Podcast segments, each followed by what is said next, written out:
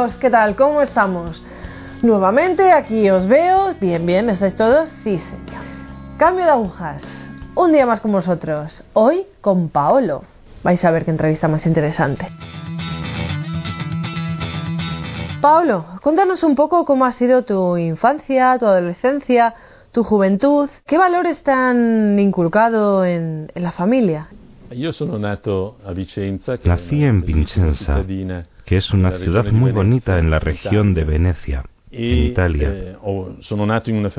He nacido en una familia católica y he recibido una educación católica. Mis padres, ambos, eran practicantes. Mi madre era más fervorosa que mi padre. Y mi hermano y yo, tres años mayor que yo, hemos practicado siempre, desde que tuvimos uso de razón. Recibimos la primera comunión. He participado siempre en la vida religiosa, excepto en aquello que era la característica común de esos tiempos. Todos los jóvenes iban a la acción católica y la formación tenía lugar en esos grupos. Yo nunca lo frecuenté. Quizá por una línea liberal que se daba en mi familia. Mi abuelo era, sí, practicante, pero bastante más liberal.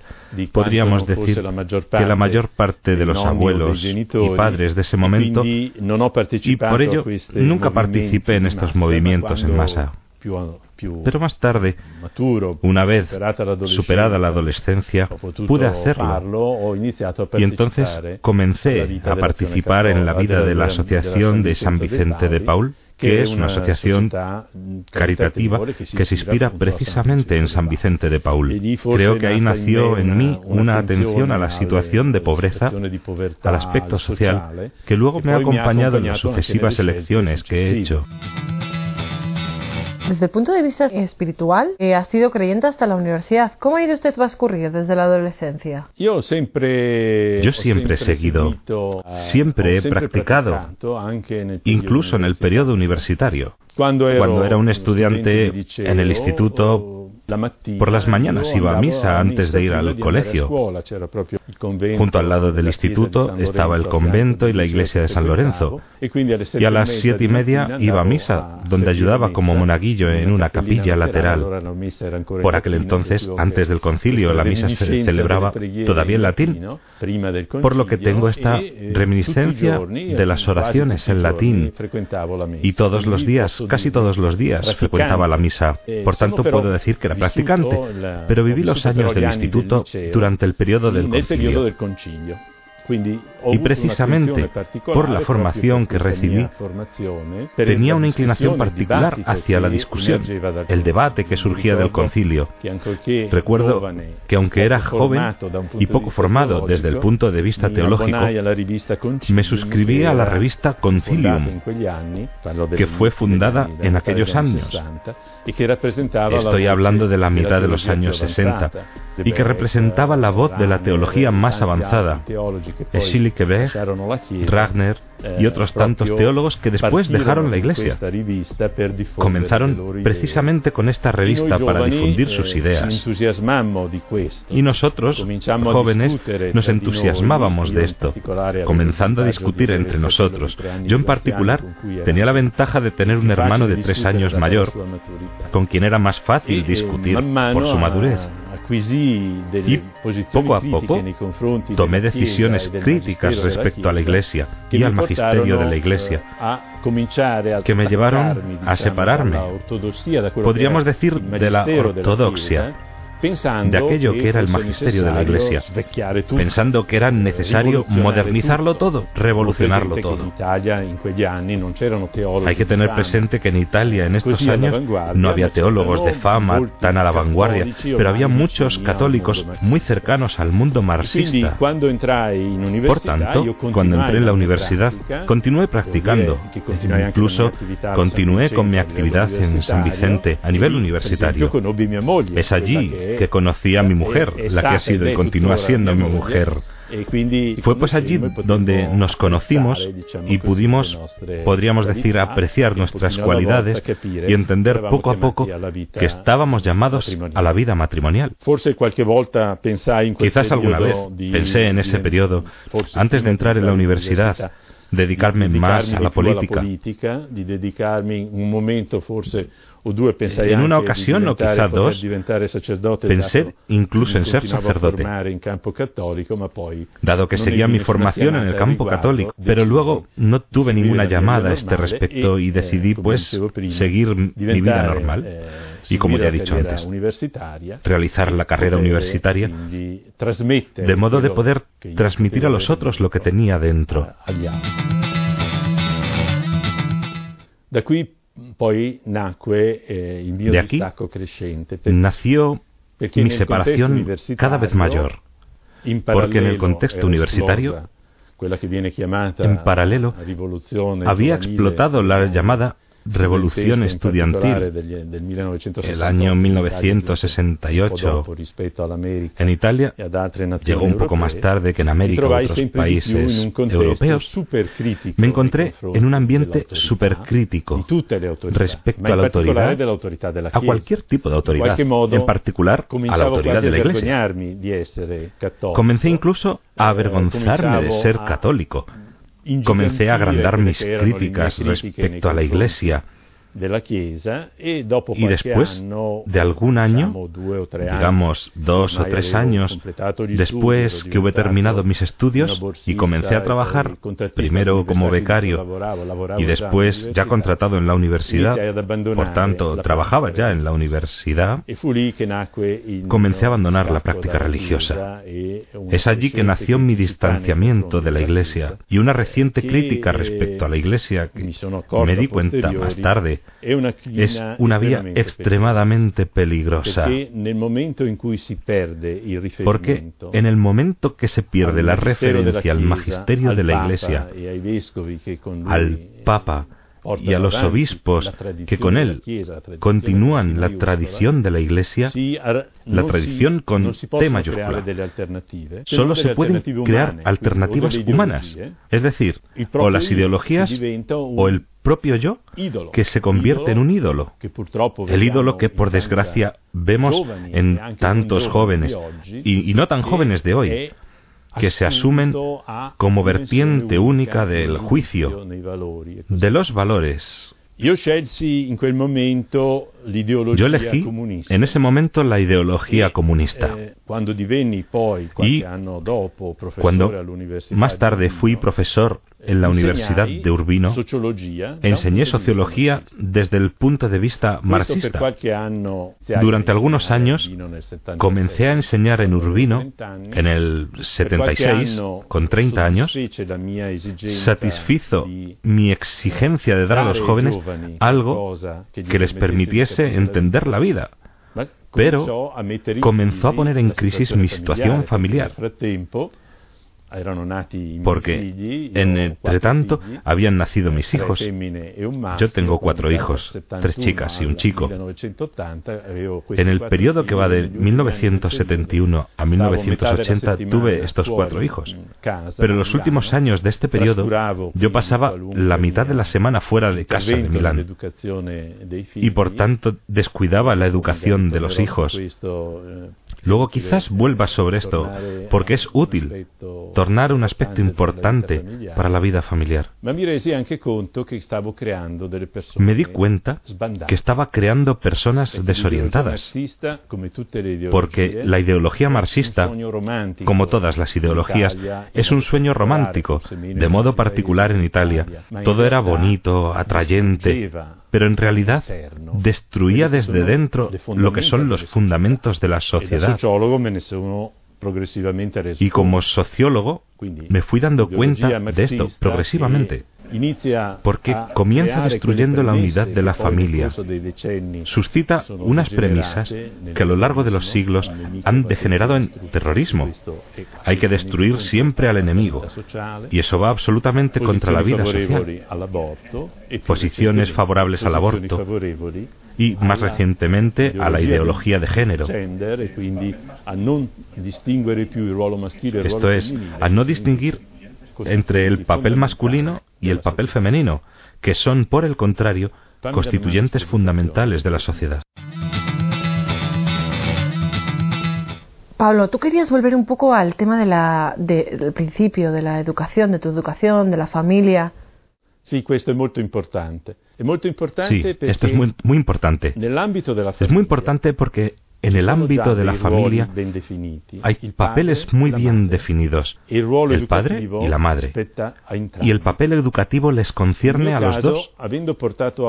En mi caso, habiendo llevado adelante progresivamente este alejamiento de la formación y educación católica, quizás asistía todavía a misa cuando los niños tenían ya la edad de la razón, pero solo para no mostrar que estaba en contra y no crear un altercado familiar, pero surgieron discrepancias en los métodos educativos. entre el que aplicaba mi mujer, que había permanecido fiel a su formación católica, y yo, que por el contrario quería realizar otra ideología, otra orientación. Discutimos durante largo tiempo y fuertemente sobre ello. Y al final acepté que fuese solo mi mujer la que llevase a cabo la educación de los hijos, precisamente para no crear contrastes y divergencias en las modalidades educativas, porque ciertamente lo que destruye la formación equilibrada, sea cual sea, de un chico en una familia es cuando los padres, padre y madre, tienen criterios distintos y los hijos no tienen una única dirección formativa. Entonces surgen los oportunismos, surgen los egoísmos, surge el competir entre los padres para ganarse a los hijos, perdiendo así el papel de padres y convirtiéndose en amigotes. ¿Cuántas veces encontramos a un padre o una madre que quieren ser los amigos de sus hijos? Es una estupidez desde el punto de vista educativo. Afortunadamente, el Señor mantenía el ángel de la guarda a mi lado, que me indujo en aquel momento a renunciar a mi papel, que podía ser destructivo, y dejar a mi mujer la mayor parte de la tarea educativa. Cuéntanos, Paolo, ¿cómo, cómo volviste a la fe? ¿Cómo repercutió esto en tu vida profesional, en tu vida familiar? Sí. Yo, como decía antes, yo había alcanzado una gran satisfacción en el campo didáctico. Con mis estudiantes me querían muchísimo, me seguían muchísimo. Entre otras cosas tenía la materia fundamental de sociología del primer año y por tanto era particularmente intenso, pero al mismo tiempo de responsabilidad hacia ellos por mi parte y experimentaba una gran satisfacción en la actividad didáctica. Me parecía que mi sueño se había realizado plenamente, pero progresivamente me di cuenta de que estaba creando gente desorientada. ¿En qué sentido? En el sentido de que salían con ideas en la cabeza que puedo decir que eran realmente ideas equivocadas, ideas que les hacían estar convencidos de que podían cambiar el mundo, alterar toda la realidad, porque solo ellos entendían las cosas en el modo justo. Y no solo estaban creando personas con una mentalidad equivocada, con ideas equivocadas, sino también personas incapaces de inserirse normalmente en la sociedad, porque o encontraban un contexto particular, solo unos pocos de ellos, en el que de algún modo aplicaban estas ideas o se encontraban en un mundo del trabajo completamente distinto de sus expectativas y que no conseguían cambiar de ningún modo. Porque muchos jóvenes, especialmente en el entusiasmo, después del 68, intentaban cambiar el mundo. Pero el mundo no se cambia a través de ideologías, se cambia a través del cambio del propio corazón. Poco a poco me di cuenta de que mi trabajo fallaba.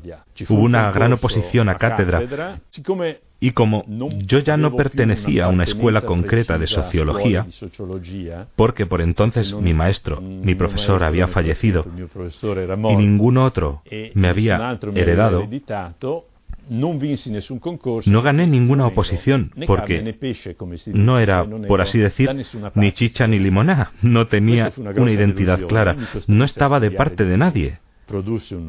Esta fue una gran desilusión, me obligó a estudiar más. Produje un nuevo libro y en la segunda oposición conseguí ser profesor numerario, es decir, definitivo en la universidad.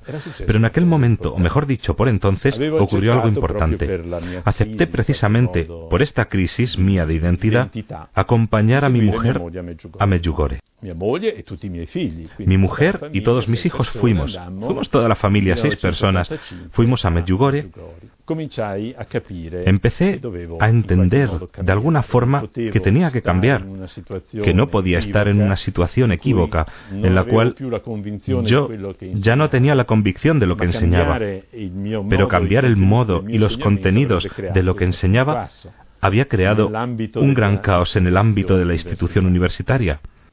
Así, un año después del viaje a Medjugorje, decidí tomar otro camino.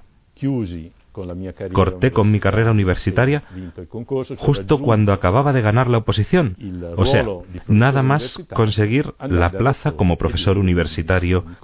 Fui donde el rector y presenté la dimisión, para gran sorpresa suya, como podéis imaginar, porque rara vez se ve un profesor universitario que dimite apenas haya sido nombrado, y no por motivos de salud. En realidad había tres motivos. El primero era que si seguía enseñando en Urbino y la perspectiva eran otros nueve años de enseñanza en Urbino, además tenía de los nueve, llevaba trabajando allí, rompería la familia. El segundo motivo era una exigencia que sentía de cambiar los contenidos de lo que enseñaba y no tenía probablemente ni la capacidad ni la formación para hacerlo. Y el tercer motivo era sustancialmente de tipo económico, ya que no conseguía mantener a la familia y por tanto debía encontrar necesariamente un trabajo más remunerado que el de profesor. Me dediqué totalmente al trabajo, sin decidir volver a una práctica religiosa. Por tanto, convencido y no convencido, de modo que de nuevo recaí en esta idolatría personal de mi yo. Qué buen profesor era y en el trabajo qué buen dirigente era. Permanecí algunos años en una situación ambigua, en la cual de algún modo había vuelto a la fe, pero la Iglesia todavía no me parecía convincente, como era el caso de confesarse, retomar la práctica de la Eucaristía, etc. Y he de decir que gracias realmente a la insistencia y a las oraciones, ciertamente de mi madre y de mi mujer, en particular de mi mujer, poco a poco la situación maduró hasta que el Señor decidió que yo debía salir de esta situación de tibieza. Entonces, ¿cómo fue tu paso a la conversión, Paolo? Porque nos queda poco tiempo. El Señor siempre prepara los caminos de modo imprevisto. Eh, Mi esposa Luciana había leído acerca de Garabandal en una revelación privada de Basula Raiden y hablando de ello con una amiga dijo, pero ¿qué es esto de Garabandal? ¿Un seudónimo de Medjugorje? No, no, dice la amiga, yo conozco un sacerdote que te puede llevar donde Basula y que conoce Garabandal. Hay un encuentro en su casa, podemos ir a preguntarle qué es lo que ha vivido. Y así me fui a Montreux, en Suiza, con mi mujer, esta amiga y ese sacerdote a conocer a Basula. Era febrero de 1992. En Pascua por fin decidimos ir a ver Garabandal. Conocí más a fondo los contenidos de la revelación e incluso en Pascua conocimos al padre Eusebio García de Pesquera, que es el autor de un libro importante, quizás el más importante sobre Garabandal, y viví esta experiencia de la Pascua en Garabandal, en España en general, con esta visita a Garabandal que me convenció, Paolo, tienes que cambiar de vida. Y allí fue que saltó el mecanismo de decir, basta ya de pereza, basta ya de frialdad, es necesario que yo vuelva verdaderamente a la fe. Esto no quiere decir que yo me convirtiese en el San Pablo de turno. Ojalá, con el nombre que llevo, fuese yo más convincente en mi vida cristiana. Simplemente abandoné mi quietismo, mi vivir inmóvil, mis insignificantes placeres. Este paso a Garabandal fue muy importante porque decidí que había que dar a conocer esta revelación. Contando con material fotográfico, me convencí desde el primer momento de que allí estaba la Virgen y si la Virgen estaba en Garabandal, estaba también en muchos otros sitios. Jesús estaba presente en la Eucaristía y por tanto volvía a la práctica religiosa. Con la confesión, al cabo no sé si de 18, 20 años desde la última vez. Volví a recibir la comunión, que también hacía años que no la recibía, y por tanto no tenía esa gracia. Y he de decir que el Señor no solo me acompañó en aquel momento, sino que me ha acompañado también en los momentos sucesivos. Organizamos peregrinaciones no solo a Garabandal, sino también a otros lugares donde se había aparecido la Virgen, en Francia, España, Portugal, en Fátima, y también me ayudó a aceptar cuando mi hija mayor decidió escoger la vida religiosa. Si hubiera sucedido cuatro o cinco años antes, habría opuesto una gran resistencia. En cambio, el mismo año que decidió entrar en esta experiencia, conocí un sacerdote maravilloso, carismático, capuchino, en Italia, que en sus hermosísimas homilías, en un momento dado, dijo, si nosotros no somos más que unas pequeñas pulgas, ¿cómo podemos oponernos a los designios de Dios? Y esta fue otra enseñanza muy importante que me gusta compartir con los demás. ¿Quiénes somos nosotros para oponernos al designio de Dios? Y si nos oponemos al designio de Dios, somos perdedores, como hombres y como espíritu. Después de las peregrinaciones, de, de tu cambio, de tu conversión, ¿Te has dedicado a alguna otra cosa que, por ejemplo, quieras compartir con los telespectadores? Algo que... Pienso que un, aspecto de la mía... Pienso que hay un aspecto de mi vida importante después. Eh, el fraile capuchino que me seguía en dirección espiritual buscaba encontrar un modo para que yo pudiera remediar el mal hecho. Porque yo le había dicho en confesión, he hecho mucho daño en mi vida enseñando el marxismo. ¿Cómo puedo repararlo? Y por una serie de circunstancias que me llevaría mucho tiempo explicar, me hizo aterrizar en Moscú y me dijo, busca testimonios de la persecución comunista respecto de los fieles, sean católicos, ortodoxos o cristianos en general, de todas las religiones, porque podrás echar una mano a aquellos que todavía no han entendido el error de una ideología como la marxista. De este modo me encontré constituyendo una fundación con un sacerdote colaborador suyo y recogiendo material y testimonios para hacer unos documentales sobre la espiritualidad y la vida religiosa de los perseguidos por la fe en Rusia. Creo que este fue un aspecto importante en sí. No puedo decir cuánto bien han hecho estos documentales que están ahí disponibles y que son, yo diría, de excelente calidad.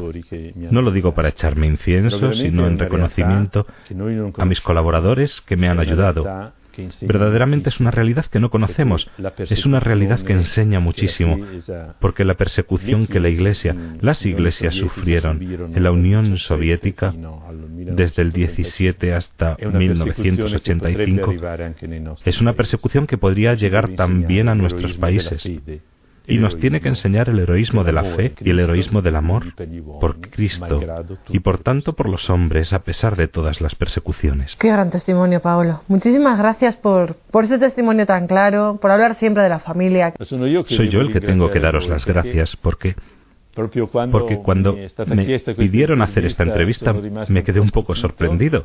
Pero luego entendí que era también la voluntad del Señor, porque me ha ayudado a mirar el pasado con una mirada distinta, entender cosas que había perdido por el camino y aprender de nuevo a dar gracias al Señor. Amigos, qué difícil es vivir la crianza de los hijos sin estar el Señor presente con nosotros. Lo que ha dicho Paolo de que en un matrimonio ocurre que la mujer o el esposo, cualquiera de ellos dos, va por un lado, en la otra parte de la pareja va por el otro y al final, pues obviamente ese hijo o hijos se disgregan. Es importante tener al Señor en la familia, es importante tener al Señor en la pareja y es importante educar a esos hijos no solamente con el Señor y en el Señor, sino con un objetivo.